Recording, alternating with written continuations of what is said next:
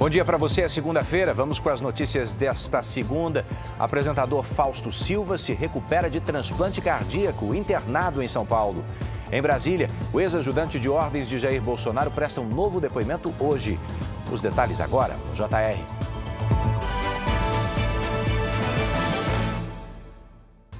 Oferecimento Consórcio Bradesco. Conquiste sua casa nova sem juros e sem entrada. O coração do apresentador Fausto Silva, o coração que ele recebeu em transplante neste domingo, veio da Santa Casa no litoral de São Paulo. O Ministério da Saúde explicou os critérios para o procedimento. Quem fala comigo é Rafael Ferraz ao vivo. Rafael, bom dia. Oi, Edu, prazer em falar contigo e também com quem nos acompanha. É muito importante a gente começar dizendo né, que este coração iria para uma outra pessoa que estava no primeiro lugar na fila, só que o coração não era compatível com esse paciente que aguarda ainda um novo coração.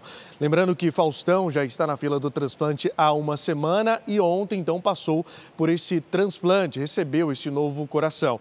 E de acordo com um boletim médico do hospital aqui em São Paulo, o procedimento foi um sucesso. Agora ele segue internado para acompanhar a adaptação do órgão. Em nota, o Ministério da Saúde explicou que os critérios para gerenciar as filas de espera são técnicos. A equipe avalia, por exemplo, o tipo sanguíneo, peso, altura, genética e critérios de gravidade da situação de saúde do paciente. Faustão, como eu tinha dito, era o segundo da fila, mas a equipe do primeiro paciente tinha dito então que este coração não era compatível e agora ele vai se recuperar. Edu, também é importante a gente dizer que essa fila é a mesma para quem está no hospital particular e também no hospital público. Obrigado, Rafa, pelos detalhes. Bom trabalho para você. O ex-ajudante de ordens de Jair Bolsonaro, Mauro Cid, deve depor novamente hoje, depois de uma falha no sistema da Polícia Federal. Vanessa Lima informa. Bom dia, Vanessa.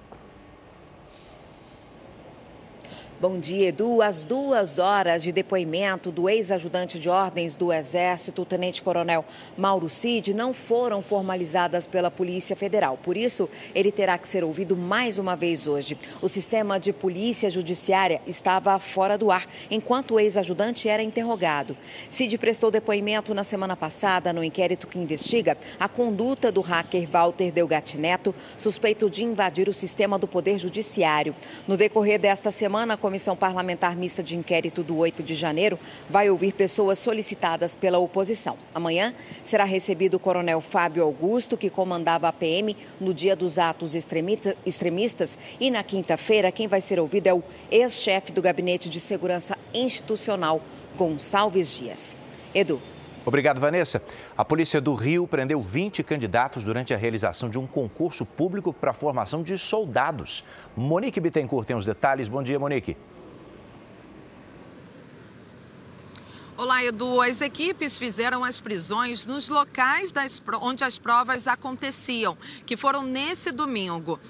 Foram cumpridos mandados de prisão por crimes como fraude, deserção das Forças Armadas, receptação e roubo. Além disso, um ex-capo da PM, expulso da corporação, também foi preso por falsidade ideológica ao tentar fazer a prova com os documentos de outro candidato. Edu. Obrigado, Monique. Chega ao fim mais essa edição. Você pode acompanhar o nosso boletim JR 24 horas também aí na sua plataforma de áudio. Te espero ao vivo no Fala Brasil às 8h40. Bora para a próxima?